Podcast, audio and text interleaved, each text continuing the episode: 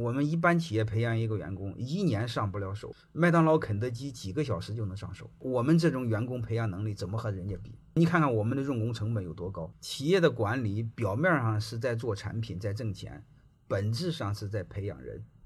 你把人培养了，就把产品做好了，然后就卖给客户就能挣钱。你们怎么学会快速的培养人呢？就是学会把它标准化，标准到几个动作，让他马上就能背过。你正常培养一年，通过标准化，三个月就能上岗，三个月就能顺手。有标准化，上手快，然后有标准化，效率就高，效率高就能挣到钱，挣到钱了，你给员工分的就多，分的越多，员工就开心，开心你来的优秀的员工就更多，它不就形成闭环吗？慢慢慢慢，你的企业竞争力不就有了吗？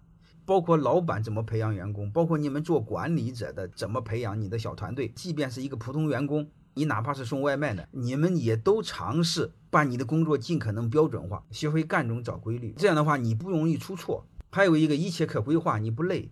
还有一个呢，你不出错，相对工作轻松，你工作就很开心。还有一个领导会信任你，会给你更多的工作，那你的成长就快，很容易形成一个良性的循环。都一样，管理第一是管好自己，第二个是管好自己的小团队，然后慢慢的尝试管好整个公司。我们一点一点的来。欢迎大家的收听。